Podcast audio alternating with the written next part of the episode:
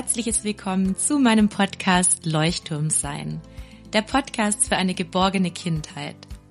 Meine Vision ist es, dass Kinder durch die Begleitung ihrer Bezugspersonen ein starkes Selbstwertgefühl entwickeln und darüber zu selbstbewussten, glücklichen und liebevollen Menschen heranwachsen.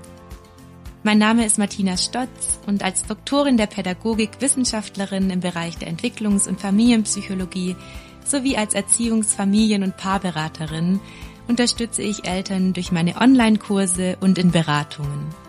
Ich vermittle vor allem ganz praktische und sofort umsetzbare Handlungsstrategien, die Eltern dabei helfen, selbstsicher und erziehungskompetent auf ihre Kinder zu reagieren. Hallo und herzlich willkommen, meine Lieben, zu einer neuen Podcast-Folge zum Thema aktive Vaterschaft leben. Für alle Väter, die gerne einen ganz, ganz engen Bezug zu ihren Kindern haben möchten, die manchmal vielleicht auch unter diesem Konflikt leiden, einerseits Vollzeit zu arbeiten, andererseits auch sehr aktiv Papa sein zu wollen. Darüber spreche ich heute mit einem wundervollen Experten, den ich schon ganz lange kenne. Heiner, ich freue mich riesig, dass du in meinem Podcast heute bist. Vielleicht stellst du dich mal ganz ausführlich vor, weil bestimmt kennen dich einige noch nicht, vielleicht einige auch schon. Ja, hallo Martina, vielen Dank für deine Einladung.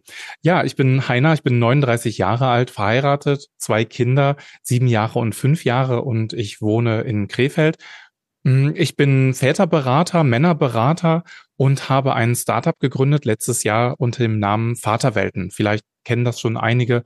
Das ähm, beschäftigt sich mit dem Spagat zwischen einer aktiven Vaterrolle und den strukturellen Voraussetzungen. Also was brauchen Väter überhaupt, um im Alltag, im Beruf diese Vaterrolle auch ausleben zu können. Und da haben wir verschiedene Zielgruppen, wie die Unternehmen, wie Väter an sich, aber auch die Familienbildung.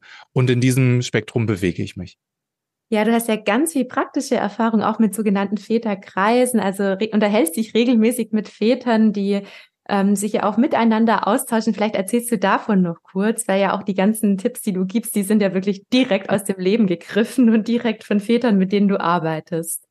Genau, wir haben 2019 oder das könnte auch schon 2018 gewesen sein, bin ich zum Kinderschutzbund gegangen hier vor Ort und habe gesagt, ich möchte so unbedingt einen Väterkreis machen. Ich möchte mit den Vätern in Kontakt kommen. Ich war selber in Elternzeit und habe gemerkt, also Donnerstagvormittag auf dem Spielplatz, ich bin irgendwie immer der einzige Mann mit meinen Kindern und das kann auch nicht sein. Also hier gibt es auch noch mehr Männer, die das gleiche Schicksal in Anführungsstrichen teilen. Schicksal. Ja. Und äh, ja, die gab es. Wir haben, ähm, mir wurden dann Handschellen angelegt vom Kinderschutzbund und wurde dann gesagt, so, und du machst das jetzt bitte. Mhm. Und das hat mir so viel Spaß gemacht, weil ich mich komplett, ähm, ja, meine Ideen da reinbringen konnte, mit den Vätern in Kontakt gehen konnte, ähm, das Netzwerk nutzen konnte der frühen Hilfen. Und wir haben seitdem alle 14 Tage einen Väterkreis, wir tauschen uns aus über die Herausforderungen im Familienalltag. Also das sind so klassische Themen, die du auch kennst, über die du auch in deinem Podcast sprichst, über in den Büchern, in denen du schreibst. Also wie kann ich mein Kind durch die Wut begleiten, ohne selbst wütend zu werden? Wie mhm. kann ich mein Kind beim Zähneputzen begleiten, beim Anziehen? Welche auch praktischen Tipps kann ich den Vätern geben. Also zum Beispiel, wenn es rausgeht, ähm, morgens zum, zum Kindergarten oder in die Schule, dass ich dann den Kindern sage, ähm, okay, ich habe auch gerade keine Lust, ich kann das verstehen. Ähm, mhm. und trotzdem ist es wichtig, dass wir gemeinsam jetzt rausgehen und du darfst entscheiden, welche Jacke du anziehst. Schau mal, ich habe die grüne Jacke und die rote Jacke. Welche mhm. möchtest du anziehen? Also den Kindern so ein bisschen auch diese diese Verantwortung geben. Und klar, in diesem Rahmen äh, ist es klar, wir gehen nach draußen, aber du darfst entscheiden, welche Jacke du anziehst. Ach, du möchtest die Jacke jetzt gar nicht anziehen. Na, dann nehme ich sie mit und du entscheidest dann, wann du sie anziehen möchtest. Also mhm. Ach, solche. Das heißt, du arbeitest auch sehr praktisch mit den Filmen. Nur, ja, nur, mhm. genau. Also wir haben das, ich kann ja mal kurz beschreiben, wie so ein Väterkreis abläuft. Ich glaube, ja, das gerne. gibt nochmal einen ganz tollen ähm, Einblick und, und, und dann ist das Verständnis vielleicht auch besser. Hm, wir kommen zusammen und es gibt erstmal eine kleine Befindlichkeitsrunde, so ein Blitzlicht. Ähm, ne, manchmal auch eine Vorstellung, wenn, wenn neue Väter dazukommen, dann also ähm, dann diese zwei oder drei Fragen stelle ich. Also, wer bist du? Wie sieht deine Familienkonstellation aus? Und was beschäftigt dich in deiner Vaterrolle aktuell am meisten? Also was liegt von den Themen ganz oben auf? Da stellen die Väter sich kurz vor, ein, zwei Minuten, und dann höre ich schon heraus, okay, welches ähm, Befinden ist da gerade, vielleicht haben die gar kein Thema, vielleicht gibt es aber schon ein Thema. Und wenn dann ein anderer Vater sagt, ja, ich habe ein ähnliches Thema, dann wissen wir schon nach der Vorstellungsrunde, okay, wir beschäftigen uns heute mit diesem Thema. Mhm. Und dann der Großteil ähm, der, der, des Väterkreises an dem Abend befasst sich dann eben mit solchen Themen. Und dann gibt es zum Beispiel so schöne Methoden wie das Reflecting Team. Das kennst du vielleicht auch aus einer pädagogischen Arbeit, Supervision wird es häufig benutzt, dass ähm, ein, eine Person bringt einen Fall ein. Zum Beispiel ein praktisches Beispiel aus dem Familienalltag. Ja, neulich, mein, mein Sohn, der hat sich auf den Boden geworfen und der wollte nicht, hatte einen Wutanfall und ich bin wütend geworden und dann, oh, da habe ich mir, habe ich mir gar nicht gefallen in dieser Rolle. Okay, das ist, das ist der Fall. Und dann haben die, die anderen Teilnehmenden die Möglichkeit, Rückfragen zu stellen, Verständnisfragen. Sag mal, wie hast du dich denn gefühlt? Oder was hat denn dein Kind gesagt? Wie war die Umgebung? Ähm, wo war das? Wo fand das statt? Wie lange hat das stattgefunden? Und so weiter. Und danach muss sich dann der Vater zurückziehen. Er macht dann, wir machen das digital, macht dann die Kamera aus, macht den Ton aus, er bewaffnet sich mit Stift und Zettel und soll sich dann Notizen machen über das, was er jetzt, jetzt hören wird. Und die anderen Teilnehmenden, die besprechen dann diese Situation und suchen nach Lösungen. Und sie sprechen über den Vater und über das Kind. Also sie dürfen ihn nicht direkt ansprechen. So nach dem Motto, ja, äh, Thomas, an deiner Stelle, du hörst mich jetzt nicht, aber an deiner Stelle würde ich das so und so machen, sondern immer in Lösungen. Und sie dürfen auch ihre eigenen Erfahrungen mit einfließen lassen. Und nach mhm. so 15 Minuten, der Thomas hat sich dann da seine Notizen gemacht, kommt er wieder zurück und das Feld öffnet sich und er ist meistens, also es ist, eigentlich ist es noch nie vorgekommen, dass dieser Thomas nicht neue Erkenntnisse hat. Also er wird immer mit neuen Erkenntnissen oder mit Tipps oder mit Ideen rauskommen und sagen, das werde ich beim nächsten Mal probieren. Ach, das ist und, total, total spannend, Heiner, auch wie du mit den Vätern arbeitest. Ich bin ja auch der Überzeugung, dass es dann viel bringt, auch einfach zu hören, hey, anderen Vätern geht's auch so. Also einfach ja. auch diese Empathie, die entsteht wahrscheinlich allein durch das Zusammentreffen. Ich habe da gleich nochmal eine Frage, Heiner, und zwar ganz häufig höre ich in den Beratungen, ich habe ja oft auch Mama und Papa zusammen in der Beratung oder auch gerade Bindungskurs oder Bindungsinsel sind viele Paare auch. Hm. Ich höre oft eben von den Vätern, ja, äh, es ist oft so, dass ich mich bevormundet fühle von meiner Partnerin. Begegnet dir das auch oft? Ja, sehr oft. Also das begegnet mir sehr oft. Ähm, und dann fragen, versuchen wir herauszufinden, ähm, wie sich das erstmal anfühlt. Und oftmals sagen dann die Väter, dass sie sich zurückgesetzt fühlen, als wenn sie ein eigenes Kind wären oder das Kind dieser, also ein weiteres Kind in der Familie. Sie wollen eine aktive Rolle einnehmen, aber ähm, fühlen sich an den, an den Rand gedrängt und fühlen sich gar nicht so richtig wahrgenommen. Und da motiviere ich die Väter und wir schauen auch darauf, was sie leisten können, um mehr Verantwortung zu übernehmen. Oh, da, da wird's spannend, da, weil da höre ich jetzt schon die ganzen Mütter sagen, ja, ich würde dem ja mehr Verantwortung geben, wenn der mehr Verantwortung übernehmen würde. Nur es ist immer mhm. so, ich muss ihm alles so genau sagen. Ja, das ist, also ich rede mhm. jetzt mal so aus der anderen Perspektive. Ja. Ähm, dann hast du sicher Ideen für Väter, wie sie sich denn aktiv einbringen, und äh, wie sie da vielleicht auch ein bisschen in diese Führungsrolle kommen in der Familie, weil oft hat ja tatsächlich die Mutter immer noch sehr traditionell diese hm. Führungsrolle in der Familie. Hm. Und manchmal ist es jetzt so wichtig, auch bewusst zu sagen, hey, ich übernehme da jetzt bewusst die Verantwortung, ich möchte da jetzt in die Führung gehen. Ja, Grundsätzlich ist es erstmal wichtig zu verstehen, wo das herkommt. Also wir sind, wie du gerade schon sagst, dieses traditionelle Bild, so sind wir groß geworden. Mütter sind mit diesem traditionellen Männlichkeitsbild genauso groß geworden wie wir Männer. Männer sind nicht für die Care-Arbeit zuständig, sondern eher Frauen. Und indem wir Männer uns das zugestehen und zu sagen und sagen, wir haben unsere Vergangenheit, wir haben unsere Erfahrungen gemacht, wir möchten es anders machen und mir fällt es jetzt schwer, das einfach so abzulegen. Ich brauche Erfahrungen oder ich muss Erfahrungen machen, äh, um es anders zu lernen. Und dieses Umlernen ist erstmal schwieriger, als es von Grund auf neu zu lernen. Ähm, der Schlüssel ist Kommunikation. Das ist eigentlich immer der Schlüssel, auch hier. Also sich erstmal einzugestehen, ja, ich stehe an diesem Punkt und ich weiß gerade nicht mehr weiter und ich möchte mit dir darüber sprechen. Ähm, also es würde dann so aussehen, ähm, alle Väter, die gerade zuhören, gehen auf ihre Frau zu und sagen, weißt du was, ich fühle mich da einfach ausgeschlossen. Ich ähm, fühle mich bevormundet, ich fühle mich so, als wäre ich, wär ich dein Kind und ich will da irgendwie einen anderen mhm. Weg finden. Ja. Du meinst zum Beispiel, in die Richtung. Mhm. Genau, wir, wir ähm, gehen da zum Beispiel jetzt praktisch gesehen, an, wieder an so einem Beispiel, ähm, gehen wir dann die GFK-Schritte durch. Mhm. Also erstmal ähm, beobachten, ohne zu bewerten, ähm, die Situation auch so anzunehmen, sich hineinzufühlen, was fühle ich denn da überhaupt? Welche Gefühle sind denn da? Und welches Bedürfnis ist da nicht befriedigt? mhm. das Bedürfnis nach ähm, ja gesehen werden, das Bedürfnis nach ähm, Bindung, Beziehung, das Ernst Bedürfnis genommen werden auch als, ja. Bezugsperson für das Kind, genau. Ja, genau. Mhm. Und auch ähm, dieses Verständnis dafür, dass ich in meiner Vaterrolle mache es anders und mhm. ermögliche so dem Kind auch eine neue Perspektive, eine weitere Beziehungs- und Bindungsperson in der Familie. Und indem ich erstmal für mich als Vater feststelle, dass ich eine Beobachtung feststelle, also ohne dann zu bewerten, meine Gefühle identifiziere. Was fühle ich denn da? Also kleiner, kleiner, kleine Klammer auf. Ja. Ich habe in einer Männerberatung gearbeitet und ähm, dort habe ich Männer in Krisen beraten. Mhm. Männer in Krisen, die kurz vor der Trennung stehen. Entschuldige, meine Stimme ist ja. gerade ein bisschen angeschlagen. Männer, die in Krisen sind. Und ähm, wenn ich sie gefragt habe, was fühlen sie denn gerade, dann, dann sagen Männer häufig, ja, scheiße. Oder mhm. ja, ist doof. Und wie fühlt sich denn dieses Doofsein an? Also mhm. Männern fällt es schwer, auch auf Gefühle und Bedürfnisse zu achten. Also da versuche ich so den Fokus drauf genau, zu setzen. Genau, und da ist auch, finde ich, immer so hilfreich zu ergänzen, dass ein Gefühl ist ja nicht nur, hat nicht nur Namen wie Wut oder vielleicht auch Erschöpfung oder Enttäuschung, sondern ein Gefühl hat ja meistens auch eine Körperempfindung dazu. Und dann auch zu sagen, hey, wo fühlst du das denn? Was, was ist es denn genau? Hast du da einen Druck irgendwie auf der Brust? Also wirklich den Vätern vor allem, weil sie es oft auch in ihrer Kindheit manchmal sogar noch weniger gelernt haben, als es vielleicht äh, die mhm. Mütter haben, weil Gefühle ja bei Jungs noch weniger erlaubt waren, oft in der Generation früher, ähm, ihnen wirklich erstmal beizubringen, sich selbst wahrzunehmen. Deswegen ist es nicht so wertvoll, dass du das gerade ansprichst. Mhm. Ja, ganz genau. So die Körper, den Körper sich auch zu spüren.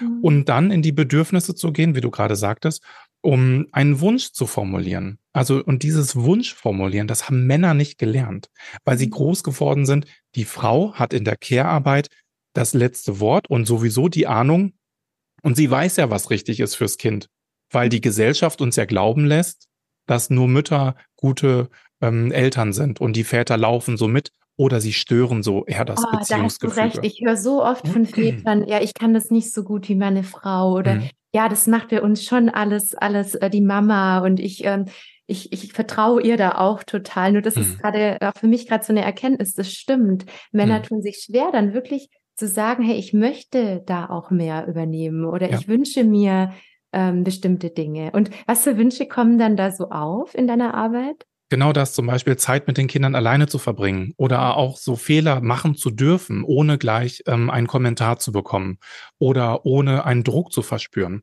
Und ähm, da kann ich dir jetzt gerade eine ganz frische Anekdote bringen. Mhm. Ich war am Samstag, habe ich ein Vater-Kind-Treffen hier in Kempen geleitet beim Jugendamt. Und das machen wir seit zwei Jahren ungefähr, einmal im Monat, nur für Väter. Weil wir sagen, Väter brauchen diese Begegnungsräume in der Familie mit den Kindern, weil ähm, im, im Umkehrschluss, Frauen haben diese Begegnungsräume schon in den letzten Jahrzehnten. Frauen brauchen eher die Begegnungsräume auf der Arbeit, die Zugänge auf der Arbeit, also die Karriereoptionen da brauchen. Das haben Männer schon. Männer müssen eher in die Familien kommen und Frauen dann in die Karriere gehen. Ähm, und wir, es gab eine Terminverschiebung und es waren auf einmal vier Frauen da, die sich wunderten, warum denn nicht der offene Elterntreff stattfindet. Und wir haben sie dann, habe ich gesagt, na, ihr dürft gerne dabei sein, das ist überhaupt kein Problem. Hinterher habe ich von den Vätern gehört, das war gar nicht gut, weil sie mhm. fühlten sich beobachtet, sie mhm. fühlten sich auch ähm, ja so ein bisschen kritisiert und sie fühlten sich gehemmt in der Interaktion mit ihren Kindern. Mhm. Und dann war so spannend dieses Gespräch danach wie, also nicht nur, wie hat sich das geäußert, sondern woran hat sich das denn erinnert? Ja, das erinnert mich daran, als wenn meine Frau mir dann einen Kommentar gibt und ich fühle mich eingeschränkt dadurch in der, in der Interaktion. Ich konnte mich gar nicht mehr so fallen lassen, mein Kind lesen, weil ich mhm. immer das Gefühl hatte, etwas falsch zu machen. Und Och, ich fand das, das so ist, spannend. Ja, es ist wahnsinnig spannend und das erklärt auch gerade für mich so ein bisschen diese ähm, Angst manchmal auch von den Vätern, dass sie sich selber gar nicht zutrauen, mit mhm. den Kindern die Zeit allein zu verbringen. Das heißt, es ist ja wahrscheinlich gegenseitig so, dass einerseits die Mamas äh, den Vätern dann zutrauen, die Zeit mit den Kindern alleine zu verbringen und ihnen es vielleicht auch mal zumuten. Ja, also dazu gehört vielleicht schon auch zu sagen, ja. du, ich habe am Samstag, gehe ich mit einer Freundin wandern, du machst es mit den Kindern. Ja, weil manchmal brauchen ja vielleicht Väter auch so ein liebevolles aus der Komfortzone rausschieben, ja. sage ich mal, genau. um erstmal da in das kalte Wasser geworfen zu werden werden. Das ist vielleicht auch für viele Mamas, die zuhören gerade, nochmal so ein ähm, wertvoller Tipp, ihnen es zuzumuten, wenn sie vielleicht selber dann nicht die Initiative ergreifen. Weil wir ja mhm. gerade gelernt haben von Heiner, Männer tun sich schwer, sich diesen Raum zu nehmen. Genau, und mit diesem Raum nehmen, damit sind vor allem die Wünsche. Männer wissen mhm. gar nicht, was sie wünschen, weil das gesamte Patriarchat ist so aufgebaut, dass klar ist, was Männer wollen. Männer wollen Frauen, Männer wollen schnelle Autos, Männer wollen Karriere machen. Individuelle Wünsche sind da gar nicht vorgesehen. Also diese Beziehungsebene, das passt da nicht rein. Deswegen haben Männer auch nicht gelernt, auf sich selbst zu hören und in sich hinein zu fühlen. Wenn sie sich zum Beispiel schlecht fühlen, weil sie eine Krise haben, weil eine Trennung ansteht oder weil sie Konflikte haben mit Freunden, mit dem Chef oder wie auch immer, dann geraten Männer in sogenannte Bewältigungsmechanismen oder Muster. Und mhm. das ist zum Beispiel, dass sie die Verantwortung abgeben für das Verhalten. Sie übernehmen nicht die Verantwortung, indem sie sagen, doof gelaufen, ich nehme das auf meine Kappe, ja, ich trage die Konsequenzen dafür, sondern die sagen, das ist doch deine Schuld, ich habe das nicht gemacht, das war doch der da vorne, ähm, mhm. nee, so lasse ich nicht mit mir umgehen. Oh ja, Und, das kenne ich, kenne ich, kenne ich von meinem Vater. Nee, immer die anderen sind schuld. Ja, da ja, findet genau. immer irgendeinen, der rumläuft, ja. Genau, das ist, das ist so ja. die, Ab, die Abwertung, die Abwertung von anderen Menschen mhm. löst bei uns ein gutes Gefühl aus, weil wir uns dadurch aufwerten. Also wir fühlen uns dadurch unangreifbar. Wir machen uns damit unangreifbar. Mhm. Mhm. Stummheit, auch so. Das ist so der Klassiker. Männer fühlen sich in die Ecke gedrängt und werden emotional stumm hören auf zu reden, mauern. Und mhm. das sind so Der Klassiker, kurze Anekdote.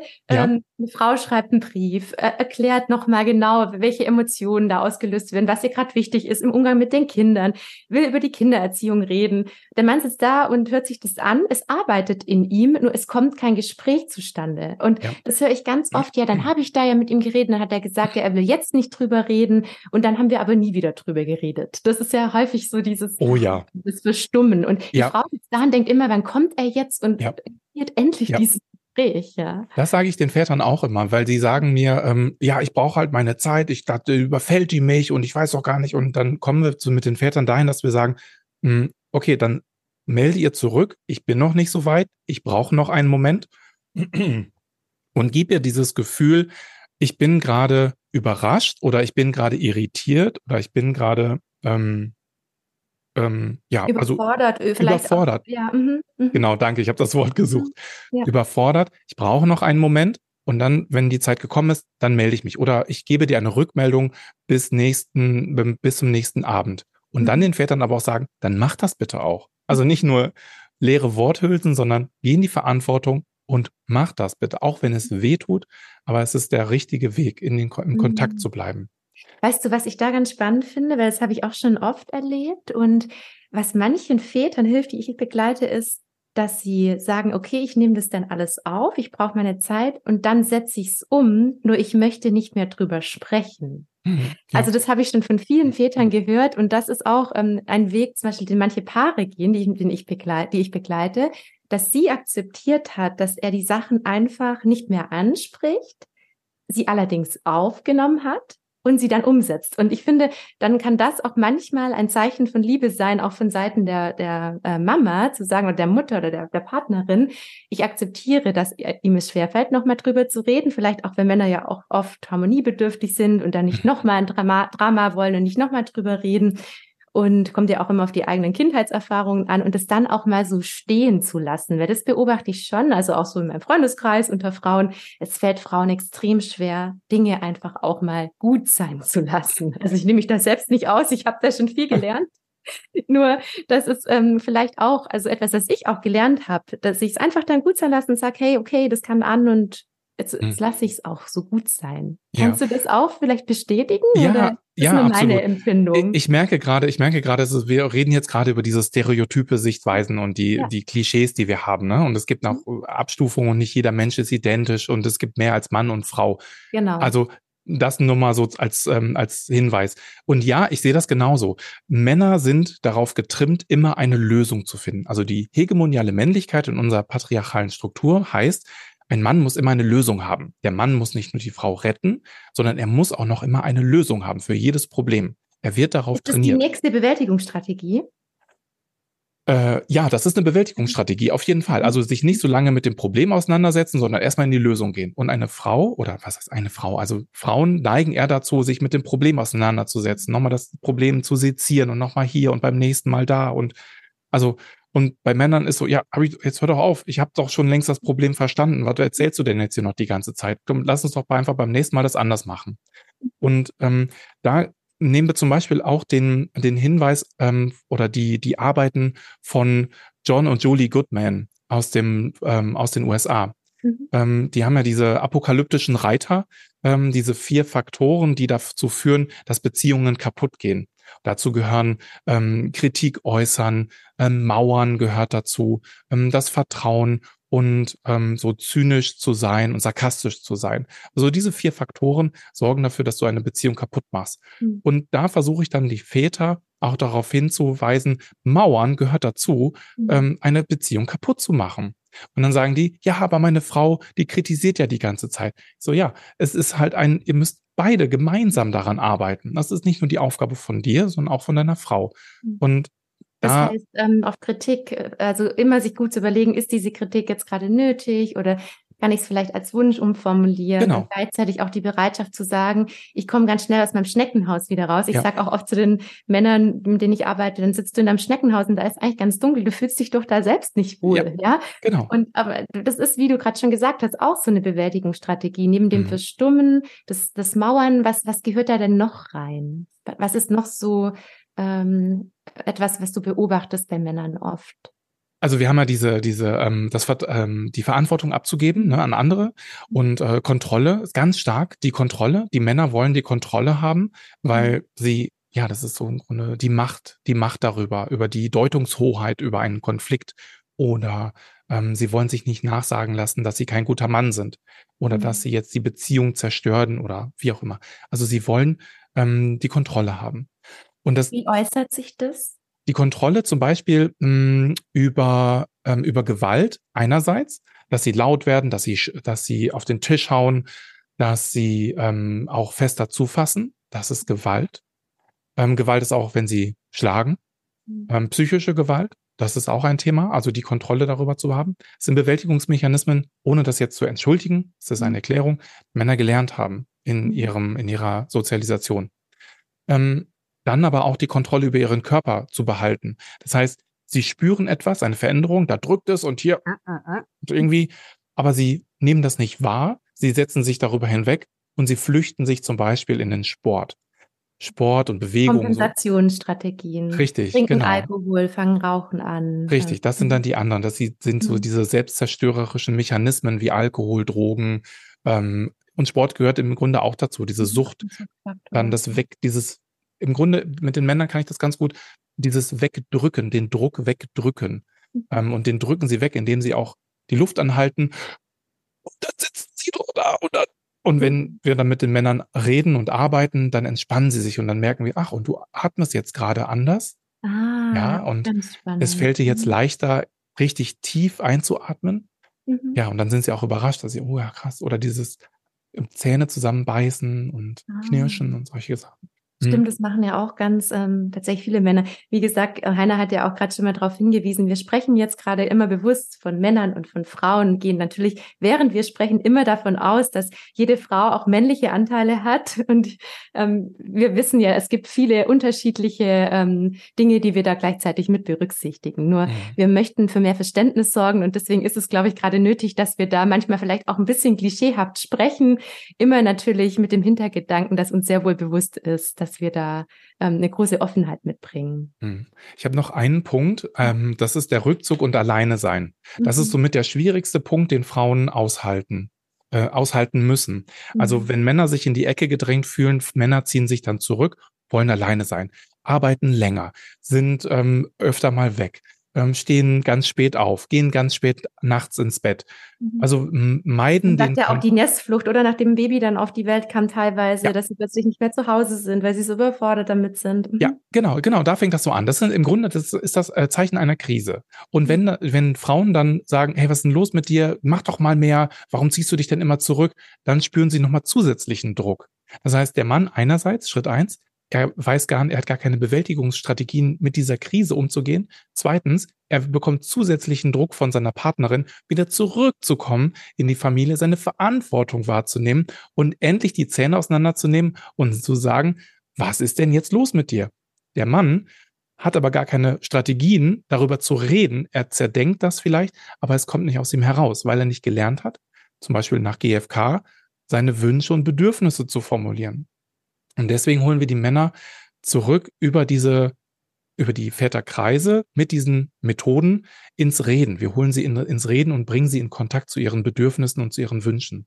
Oh, jetzt höre ich gerade ganz viele äh, Mamas, während sie hören, denken, ähm, wie kriege ich meinen Mann zum Reden? Ja, das, wenn ich da die Lösung so hätte, dann wäre ich wahrscheinlich Heiner, Millionär. Hast du vielleicht so ein paar Rezepte? Komm, ich will auch mein Rezept. ja, ähm, also es hilft vor allem, wenn Frauen auch nach diesen GFK-Regeln sprechen. Zum Beispiel die, die, die Kritik hattest du ja gerade schon genannt. Es gibt ja die konstruktive Kritik und die dekonstruktive Kritik. Konstruktive Kritik ist vor allem dann, wenn ich von mir spreche. Du, mich irritiert es gerade, dass du, ähm, dass wir gerade einen Konflikt haben und ich sehe dich, dass du dazu nichts zu sagen hast. Mir ist wichtig, ähm, mich irritiert das und mir ist wichtig, dass wir gemeinsam daran arbeiten. Ich wünsche mir, dass, wenn du soweit bist, dass du mit mir darüber sprechen kannst. So mhm. zum Beispiel, wenn es einen Konflikt gibt. Also, dass auch Frauen und Partnerinnen und Partner, also generell die Menschen, die in einer Gemeinschaft leben, nach GFK-Regeln sprechen. Das muss geübt werden. Das muss unfassbar viel geübt werden, an einen kleinen Dingen geübt werden. Weil gerade dieses Beobachten ohne zu bewerten, ähm, dass man nicht reingeht dekonstru dekonstruktiv und sagt, ich finde das total scheiße, so wie du dich verhältst, ständig rennst du weg, nie machst du das. Also über Verallgemeinerungen reden, überspitzt reden und, und auch ja. Drohungen. Wenn du jetzt nicht sofort deinen Mund aufmachst und mir sagst, was los ist, dann raste ich aus. Mhm. Also Partnerinnen und Partner müssen verstehen, ähm, dass das noch viel mehr den Druck erzeugt und Männer weiterhin in die, in die Enge, in die ins Alleinsein drängt und wir ähm, ja diese Mechanismen umlernen müssen. Ja, und ich glaube auch, dass ähm, einfach dieser Druck, der darüber entsteht, ja eigentlich nur zu Gegendruck führt und überhaupt nicht zu dieser hm. Bereitschaft, sich auch zu öffnen.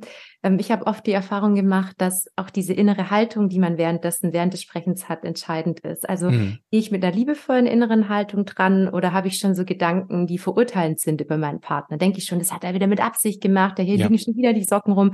Oder ja. denke ich mir, oh, der war wohl ein bisschen im Stress heute Morgen, es liegen da die Socken und eigentlich ja. hatten wir abgesprochen, den Müll mit, der ist immer noch da. Genau dann kann es auch manchmal helfen, diese Haltung, wie hat er sich wohl gefühlt? Der war wohl gestresst, der war wohl überfordert und vielleicht ist in der Arbeit gerade viel oder hat er sonst irgendwie Stress mit seiner eigenen Familie? Es gibt ja oft Gründe für das Verhalten dann auch und es ist ja gegenseitig, egal jetzt ob Mann oder Frau, einfach ganz hilfreich, sich zu überlegen, warum ist etwas passiert? Wieso verhält er sich so und was ist da gerade los beim anderen? Und genau. ich habe oft die Erfahrung auch gemacht, dass Humor oft hilft. Also dann auch zu sagen, so, ah ja, die Socken liegen da ja immer noch. Mhm. Äh, irgendwie sind die noch nicht weggelaufen seit heute Morgen. Ja, ja. also das äh, bei, kann bei manchmal beiden. auch den Druck rausnehmen. Genau. genau. Und Humor muss aber auch verstanden werden als Humor und nicht als Angriff, weil Männer versuchen häufig eine Situation zu deeskalieren, indem sie Humor äh, humorvoll sind oder einen, einen Humor rausholen oder irgendwie einen Witz dazu machen oder eine, eine, eine Bemerkung, eine komische Bemerkung. Kann und gar je nach, nicht gut ankommen. Genau, das kann gar nicht gut ankommen. Das kann den Konflikt dann wieder verschärfen. Das heißt, mhm. man muss auf diesen Humor dann verstehen oder auch ähm, bereit sein dafür. Mhm.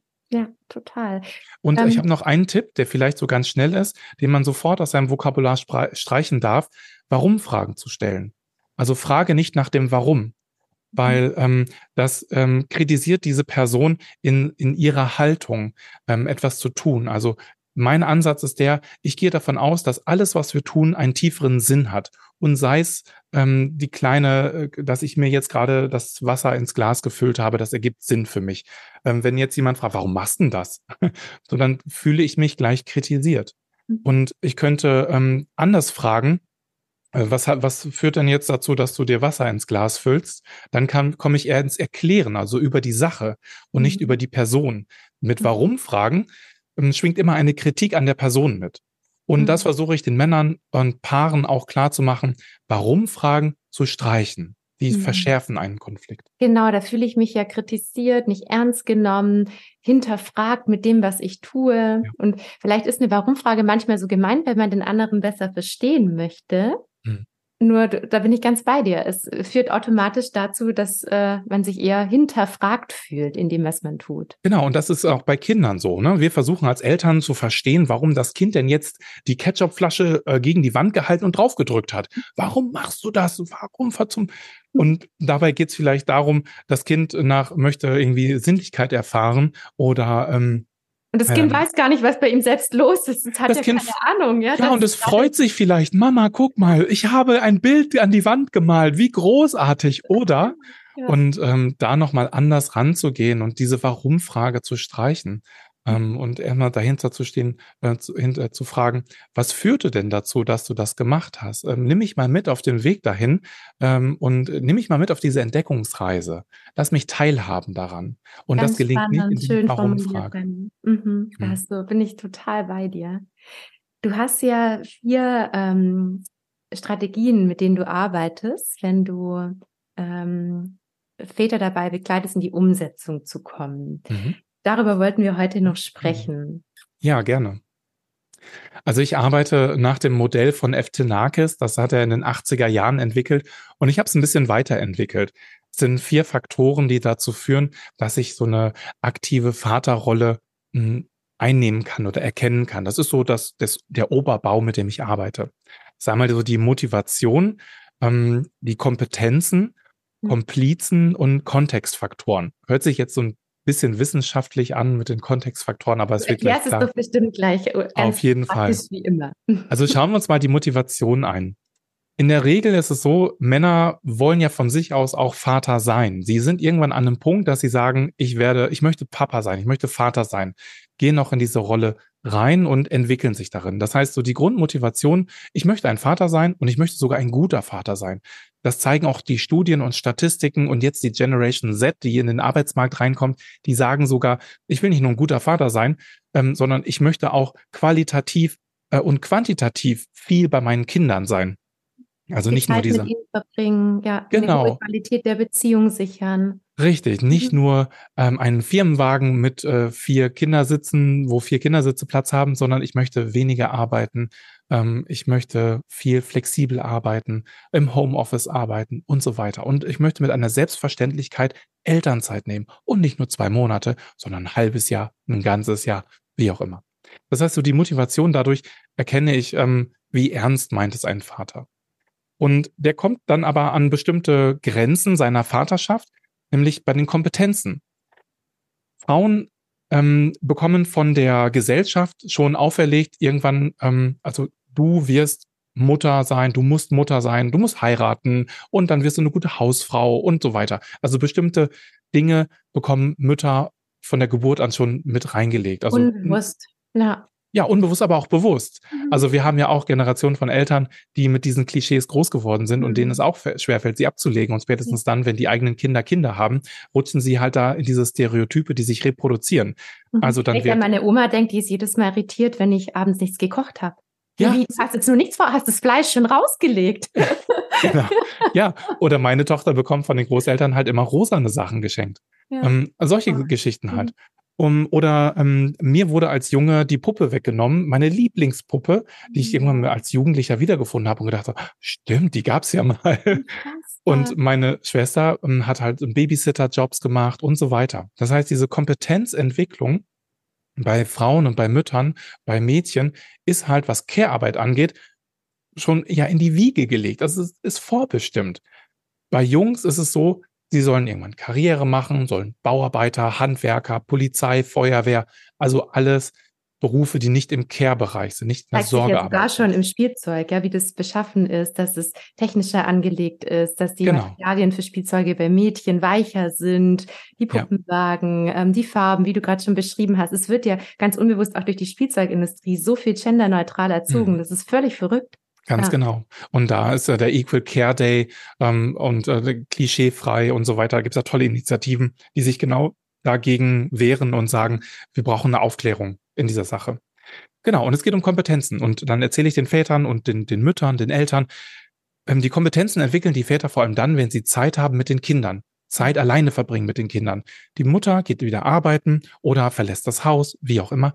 Und da höre ich von Müttern häufig, aber ich kann doch nicht ähm, von zu Hause einfach weggehen, nur damit mein Mann, damit es dem gelingt, die Kinder ins Bett zu bringen. Und ich denke mir so, doch. Ja, genau. Ja. Warum kann ich Warum das? Warum nicht? Ich höre auch ganz oft so, ja, ich kann doch dann abends nicht rausgehen. Wo soll ich denn da hin? Ja, das genau. Ich, dann sage ich immer, oh, da hätte ich ein paar Ideen. Magst du oh, sie hören? Ich auch, ja. Und ja. ich denke mir so, boah, wie großartig wäre das, wenn ich denn abends mal mit einer Freundin irgendwie einen Kaffee oder einen guten Kaffee irgendwas äh, trinken gehen könnte oder ein bisschen quatschen, telefonieren mit meiner besten Freundin oder so. Also ich mhm. hätte da richtig viele Ideen. Mhm. Und da ähm, mache ich auch Mut, dass ich den Eltern dann sage, ähm, so, traut euch auch mal loszulassen und, und Männern zu sagen, ähm, geht in die Verantwortung und sagt, ich wünsche mir, heute Abend das Kind ins Bett zu bringen. Mhm. Und ich wünsche mir, dass du heute Abend nicht da bist, damit es mir einfacher gelingt und das Kind weniger Ablenkung hat. Die ja. Brust schmeckt nun mal besser als die männlich behaarte Brust. Ähm, ja, es hat ja auch mit der Muttermilch viel zu tun. Genau. Ähm, da höre ich jetzt wieder einige gerade laut denken. Und zwar so diese Frage, was mache ich denn, wenn ich Sorge um meine Kinder habe, wenn ich das Kind eben alleine mit dem Partner lasse, weil der zum Beispiel seine Gefühle nicht so gut im Griff hat oder vielleicht laut mit dem Kind wird. Ähm, da geht es ja auch ein Stück weit um den Schutz des Kindes. Ja, also, absolut. Das ist ja so ein Sonderfall und ähm, hm ich weiß nicht, ob dir das auch begegnet in der Beratung. Das be bedeutet ja auch einen besonderen Umgang damit. Nur ich weiß, ja. dass es viele Familien beschäftigt oder ja. auch viele Mütter vor allem. Ja, also da, ähm, das ist ja auch ein Thema, wo das grenzt ja schon an Kindeswohlgefährdung mhm. ähm, und die Gefahr darin.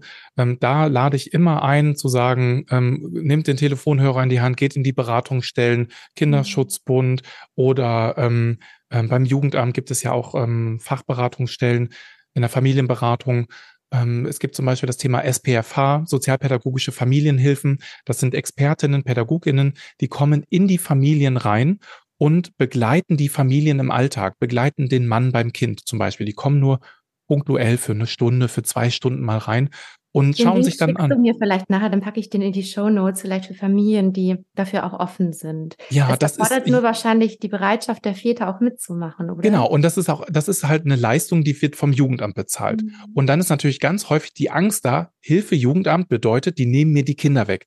Niemand nimmt einem die Kinder weg, wenn es darum geht, die Erziehungskompetenzen zu fördern. Mhm. Denn darum geht es ja also neue Kompetenzen zu bekommen und auch Entlastung in der Familie zu haben. Vielleicht, also Schreien, Wut, das ist ja auch immer Ausdruck von Hilflosigkeit. Vielleicht braucht der Mann neue Kompetenzen. Vielleicht ist er so blind in seiner, in seiner Welt, dass es ihm nicht gelingt, nach rechts und links um Hilfe zu bitten. Ja. Und vielleicht bin ich als Mutter dann so überfordert und habe vielleicht auch Angst vor meinem Mann, das anzusprechen, mhm.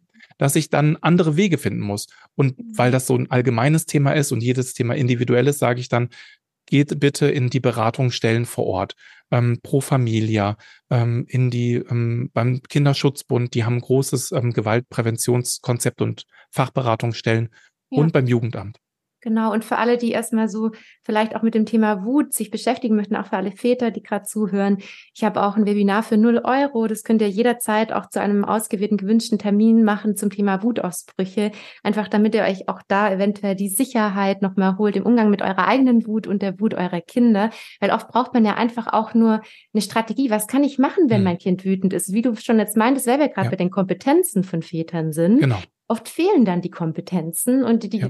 kann man sich ja auch aneignen. Vielleicht allein schon mal durch so ein Webinar, einfach wenn man vielleicht den ersten Schritt machen möchte, um sich dann sicherer zu fühlen, weil ja auch die Handlung und die Haltung sich gegenseitig beeinflusst und man dann ja. selbstbewusst wird und merkt, hey cool, das funktioniert, wenn ich das mache. Und das probiert genau. man nochmal. Und das braucht eben viele Erfolgserlebnisse, auch um Kompetenz zu stärken. Genau, und wie du vorhin schon meintest, an einer Stelle, es geht auch um die innere Haltung. Mhm. Und das muss ich auch entwickeln. Und das geht nur, indem ich immer wieder in diese Situation vorbereitet reingehe ähm, ich sage dann immer sicheres, nee, nicht sicheres Auftreten bei völliger Ahnungslosigkeit, das gar nicht, sondern das andere ist, Spontanität muss sorgfältig geplant werden. Ja. Also Spontanität, also Wutausbrüche kommen häufig spontan und wir sind dann sofort in dieser Überforderung, weil wir sie vielleicht gar nicht haben kommen sehen, weil wir vielleicht auch unaufmerksam waren und auf einmal ist diese, dieses Kind so wütend und voller Gewalt und wertet uns ab und so weiter. Und das muss ich üben. Ich muss vorbereitet sein. Ich muss einen Plan B, einen Plan C haben, der genau, dann vielleicht viele heißt. Strategien, die ich ausprobieren kann, damit ich nicht in so eine Ohnmacht ja, Genau. Mhm. Und das mhm. müssen Väter auch lernen. Und das lernen sie zum Beispiel bei mir im Väterkreis, ähm, in den Online-Kursen, die wir ja auch gemeinsam teilweise äh, ähm, abgesprochen oder kooperiert. Fällt, mir fällt gerade das Wort ja, nicht ein. Ja, die wir entwickelt haben, genau. Entwickelt haben, genau. Bei, bei elternleben.de, genau. Ja. Genau. Mhm. Oder ähm, über die ähm, 1 zu 1 Beratungen, weil Vaterwelten ist ja nicht nur, ähm, sind ja nicht nur die Gesprächskreise, sondern dahinter verbirgt sich eine große Welt, wo äh, immer mehr Berater auch dazukommen, denn der Ian zum Beispiel, Ian Bühler, macht bei mir auch einen Väterkreis, der ist auch Fachberater, Vätercoach, mhm. ähm, sitzt im Allgäu. Also wir haben da auch Personen, ähm, die da in, ähm, zur Verfügung, Verfügung stehen, falls wir mal wirklich solche Eskalationen haben. Um die Kompetenzen auch zu erweitern. Das ist äh, ganz genau. wertvoll, ähm, es wäre wunderbar, wenn du am Schluss das auch nochmal kurz alles vorstellst, was ihr anbietet. Ja, ähm, gerne. ich glaube, es sind vielleicht viele Väter dabei, die das möchten und die allerdings keinen Bock haben, das mit verschiedenen anderen Frauen zu lernen. Und deswegen ja. gibt es ja euch. Ähm, wir können ja nochmal zurückgehen auf die vier Faktoren. Wir sind genau, ja erst bei den zwei. Ich gerade überleiten, aber du ah, hast es mega gut. Ja, weil das, die dritte, der dritte Faktor, das sind die Komplizen. Und Komplizen finde ich einen tollen Begriff, weil Komplizenschaft bedeutet so viel wie Verbündete, so äh, auch mal sowas äh, in, im Crime, so äh, Pferde stehlen können mit jemandem. Also dieses Urvertrauen auch in eine Person, in, in die Kompetenzen. Und Komplizenschaft ähm, bedeutet auch, dass die Partnerin ein Vertrauen hat in meine Kompetenzen, darauf vertraut, dass auch die Kompetenzentwicklung Schritt halten wird. Meine als Mann, meine Kompetenzentwicklung braucht vielleicht noch etwas und ich als Komplizin warte darauf, dass diese Kompetenzen äh, entwickelt werden und ähm, ich laufe nicht voraus. Und gebe Zeit, bin geduldig. Und das fand ich, hast du so genau. wundervoll nochmal erklärt, dadurch, dass es den Männern oft nicht in die Wiege gelegt wurde, dass durch die Sozialisation, die ja oft noch eben sehr traditionell geprägt ist, es gar nicht so sehr möglich ist, all diese Kompetenzen so zu erlangen. Und das heißt, eigentlich stehen oft, also jetzt im traditionellen Sinn gesprochen, Frauen und Männer, wenn sie Kinder kriegen, an einem mhm. völlig anderen Punkt, was die Kompetenzen für Erziehung ja. angeht. Genau. Und die Mutter hält auch eine kritische Distanz zu ihren eigenen Ansprüchen. Mhm. Ich äh, ermutige den Vätern zu sagen, ähm, wenn sie zum Beispiel den Küchentisch abgewischt haben oder den Herd oder irgendwas nicht richtig sauber gemacht wurde, dann einerseits klar, die, die Männer sollen dann lernen, das richtig zu machen. Andererseits können sie aber auch sagen, du, wenn dir das jetzt nicht sauber genug ist, dann mach es bitte selbst. Mhm. Dann darfst du es jetzt machen. Ja. Und dann sind irgendwann beim fünften Mal sagen die Frau, jetzt mache ich ja alles hier. Ja, genau lass mich das machen, aber dann mache ich das bitte nach meinen Maßstäben. Ich kenne so die Mütter, die dann nochmal die Spülmaschine einräumen, müssen noch ja. einmal die Väter, dann die Wäsche nochmal anders aufhängen. Ja, genau. Ja, genau. Und sich darüber aufregen. Mhm. Genau. Und das dann aushalten, aushalten lernen, dass manchmal ja. der Anspruch nicht ganz so erfüllt wird. Das ist ja auch bei Kindern eine wundervolle ähm, Übung, weil Kinder machen ja auch nicht immer alles so perfekt, wie man es vielleicht selbst tut. Genau. Und dann geraten Frauen vor allem an diesen Punkt, dass sie sagen, wenn ich das hier nicht alles machen würde, dann würde es hier keiner machen. Ah, okay. Also vielleicht gibt's ja sogar den Mann, der es machen würde, nur nach seinen Maßstäben, nach seinen Ansprüchen. Das heißt, er, er wird die Spülmaschine ausräumen, aber dann, wenn er bereit ist dafür und nicht darauf wartet, dass die Frau ihm das Kommando gibt, so kannst du mal wieder die Spülmaschine ausräumen oder die Spülmaschine muss auch nochmal ausgeräumt werden. So, ja, danke, das ist mein Bereich, musst du mir nicht sagen, äh, ich weiß das, ich sehe das, ich mache das in meinem Tempo. Dann muss er es natürlich auch machen, nur diese, das, das meint's genau damit. Also die, die kritische Distanz zu den Ansprüchen und Maßstäben.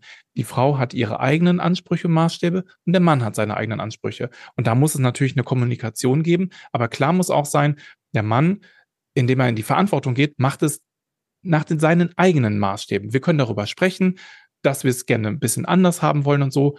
Ähm, Kompromissbereitschaft muss immer da sein. Mhm. Aber ähm, das, das ist es gefährlich, seine eigenen Maßstäbe als die Familienmaßstäbe wahrzunehmen. Das ist ganz wertvoll, dass du es nochmal betonst. Und dann haben wir noch einen vierten Punkt. Ähm, genau.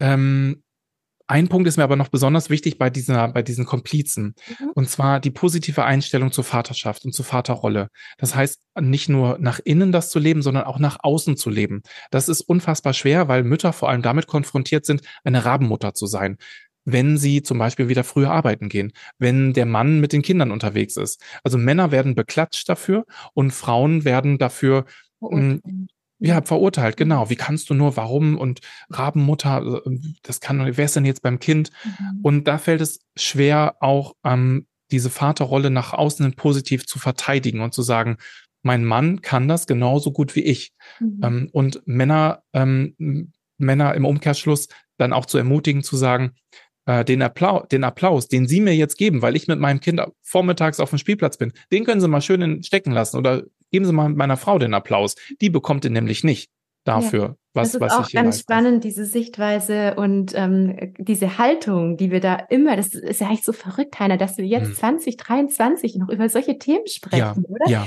ich hatte jetzt äh, ganz kurz eine Zwischenanekdote, die auch da reinpasst. Erst mit meinen engen Freunden Christian und Björn, ähm, die ähm, ja ein Pflegekind haben und mhm. die auch meinten, wieso müssen wir heute noch über das Outen sprechen? Warum können homosexuelle Menschen nicht einfach so, ja, ähm, äh, zusammen sein? Warum ja. müssen sie sich outen? Wieso ist es nicht normal? Und da ist echt ja. noch viel zu leisten, auch deswegen ist es auch so wichtig vielleicht, dass wir in der Folge so klischeehaft das Ganze auch benennen, weil manchmal ist es mhm. halt einfach auch noch so klischeehaft, obwohl wir ja, ja, eigentlich uns wünschen würden, dass es gar nicht nötig wäre, in Männern und Frauen zu sprechen. Genau, und wir haben ja bisher nur die Perspektive der individuellen Gestaltung von Vaterschaft besprochen. Wir sind noch nicht auf der strukturellen Ebene. Mhm. Die strukturelle Ebene, die kommt ja dann erst bei den Kontextfaktoren.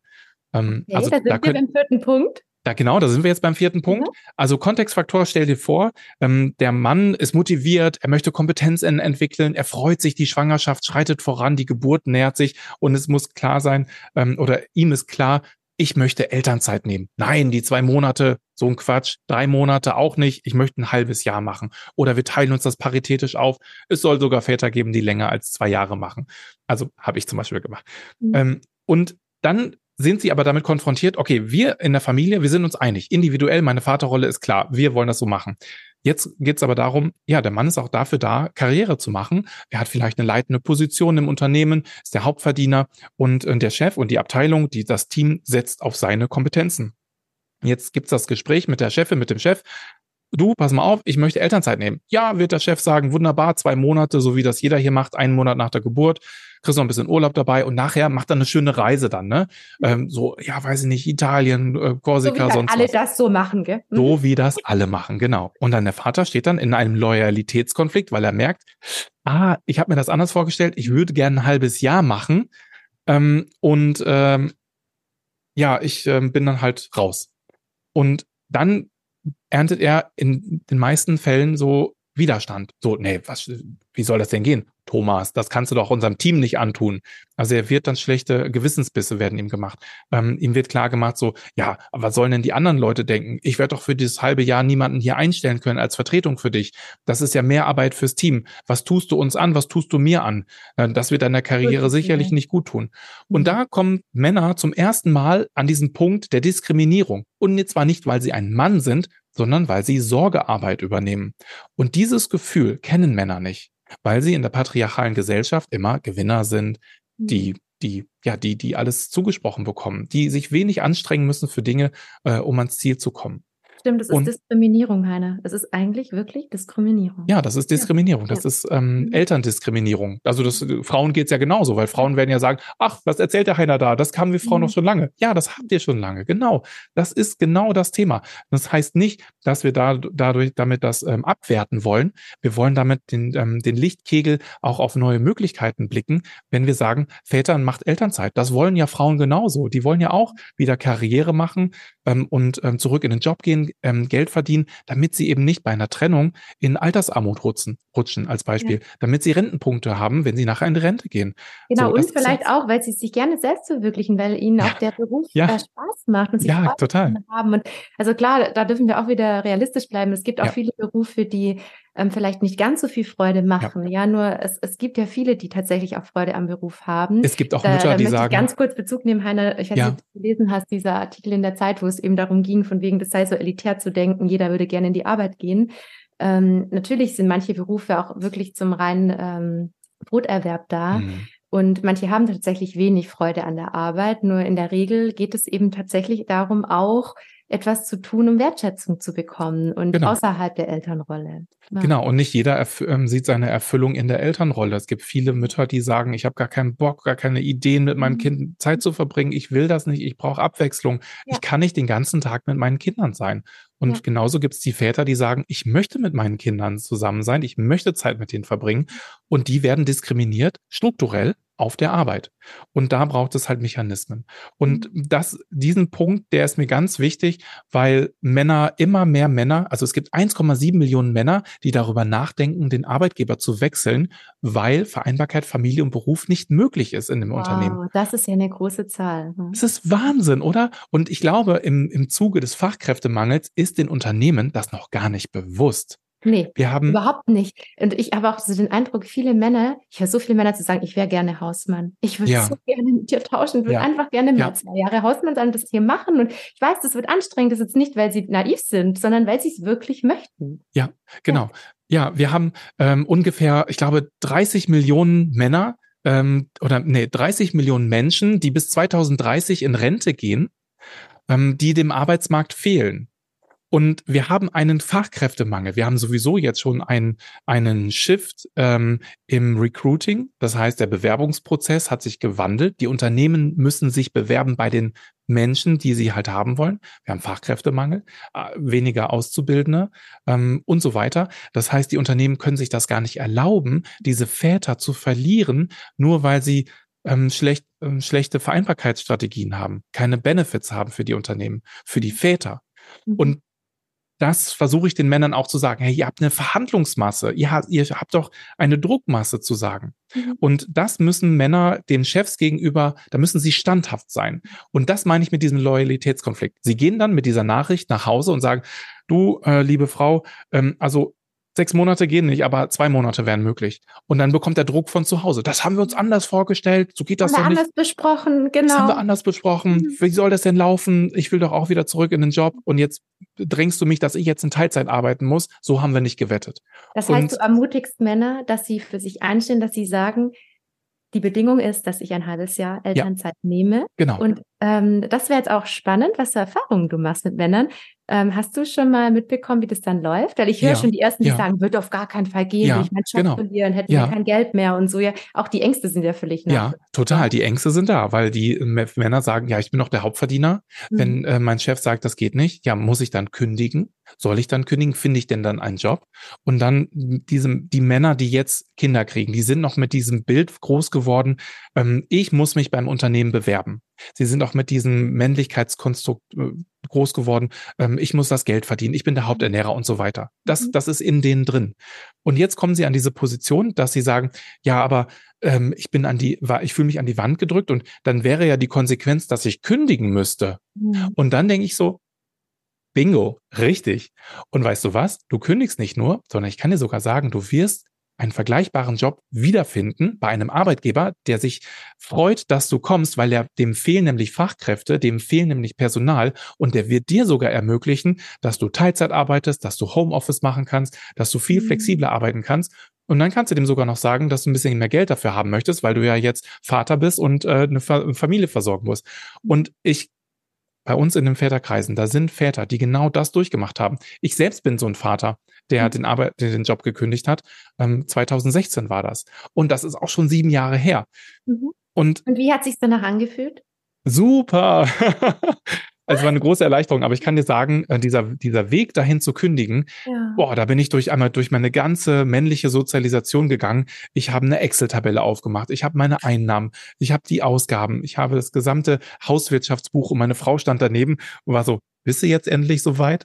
Und äh, ich so, ja, wieso was los? Aber dir ist schon klar, dass ich auch gutes Geld verdiene. Wir verdienen ja. ungefähr gleich viel Geld. Ja. Und ähm, sie ist Logopädin im Krankenhaus, also verdient auch nicht das Geld. Aber sie hat es geschafft, ähm, uns durch ähm, dreieinhalb Jahre Elternzeit ähm, zu finanzieren. Es braucht nicht viel. Es ist auch immer eine Rechnung zwischen Einnahmen und Ausgaben. Mhm. Klar, wenn ich mir da eine Hütte hingebaut habe, die muss finanziert sein. Dann muss ich aber mir vorher überlegen, und das mache ich mit den, das ist immer so leicht gesagt, ne? Mhm. Aber wenn Paare, zu mir kommen auch Väter, die, ähm, wo die Partnerin gerade schwanger ist, dann entwickeln wir eine Familienvision und das machen wir gemeinsam mit den Vätern zusammen im Väterkreis. Mhm. Das heißt, wie stelle ich mir denn vor? Was, was wünsche ich mir? Ähm, wo soll die Reise wichtig? hingehen? Ist es mir wichtig, Richtig, einmal oder zweimal genau. im Jahr oder dreimal im Jahr ein ja. Familienhotel zu fahren Richtig. und ähm, viel Geld dafür auszugeben? Oder ist es mir wichtiger, mein Kind vielleicht ähm, über eine längere Zeit vielleicht ja nicht in die Fremdbetreuung zu geben. Äh, da gibt es natürlich auch immer die individuellen Wege, jeder so wie er das für sich als Vision haben möchte. Ja, Richtig. das finde ich so wertvoll, dass du das dann mit ihnen bearbeitest. Aber auch, wie oft wollen wir uns zusammensetzen und über unsere Woche, über unseren Tag, über unsere Monate, über das Quartal, über unsere Wünsche, über unsere Sorgen, über unsere Ängste sprechen. Mhm. Und hm, also haben wir einen Raum, einen Ort, eine Zeit, die immer wieder klar ist, haben wir ein gemeinsames Agreement, dass wir im Kontakt sind. Reden wir jeden Abend, reden wir alle zwei, jeden zweiten Abend und so. Also das ist auch, wie ist das Setting? Ähm, mhm. Ähm, das müssen wir auch besprechen. Und das ist die Grundlage dafür, um zu schauen, für eine lange Beziehung und dann auch für, für ein gutes Miteinander. Ach, Heiner, ich könnte dir stundenlang zuhören. Ich finde das alles so spannend, auch deine Gedanken. Es inspiriert mich sehr. Vielen, vielen Dank. Vielen Dank. Danke du hast dir. jetzt auch gerade ähm, nochmal angesprochen, dass ja die Unternehmen da viel machen mhm, können. Mhm, und genau. du hast ja Vaterwelten unter anderem gegründet, um Unternehmen zu sensibilisieren, zu unterstützen. Mhm. Vielleicht möchtest du jetzt aber am Ende dieser spannenden Folge nochmal vorstellen, was du genau vorhast mit deiner wundervollen Firma, die du hast. Ja, also Vaterwelten ist eine Community-Plattform, auf der drei Zielgruppen zusammenkommen. Das sind einmal die Väter, die sich dort anmelden können und dann über eine Plus-Mitgliedschaft Mitgliedschaft Teil des Vaterkreises, des Väterkreises werden können. Das sind die digitalen Lagerfeuer, nenne ich das. Also wir mhm. kommen zusammen, treffen uns jede Woche einmal und sprechen dann über unsere Vaterrolle, was ich gerade auch schon ein bisschen erzählt habe. Ja. Die zweite Zielgruppe sind Unternehmen. Wir gehen als Dienstleister in die Unternehmen rein, machen dort Workshops, ähm, Vorträge, Seminare und gründen dort vor Ort Väternetzwerke.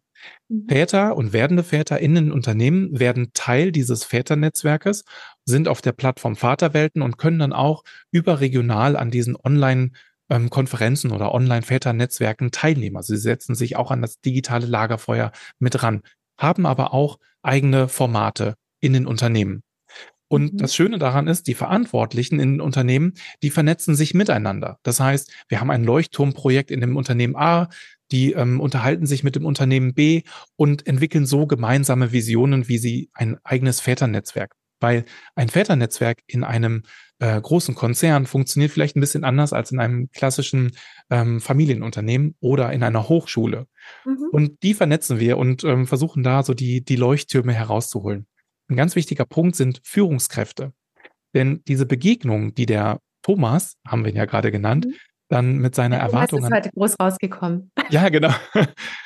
ähm, der Thomas, der dann an diese Erwartung an seine Vaterrolle mit dem Gespräch mit dem Chef, das sind ja Führungskräfte, die eher so im mittleren Managementbereich sind, in der mittleren Führungsebene. Mhm. Und die müssen wir beraten. Das heißt, mit einem Kunden ähm, erarbeiten wir gerade einen Führungskräfte-Workshop, wo tausend Führungskräfte ähm, eine, einen Workshop durchlaufen müssen und wo wir das Thema Vereinbarkeit haben und einen Vertiefungsschwerpunkt machen.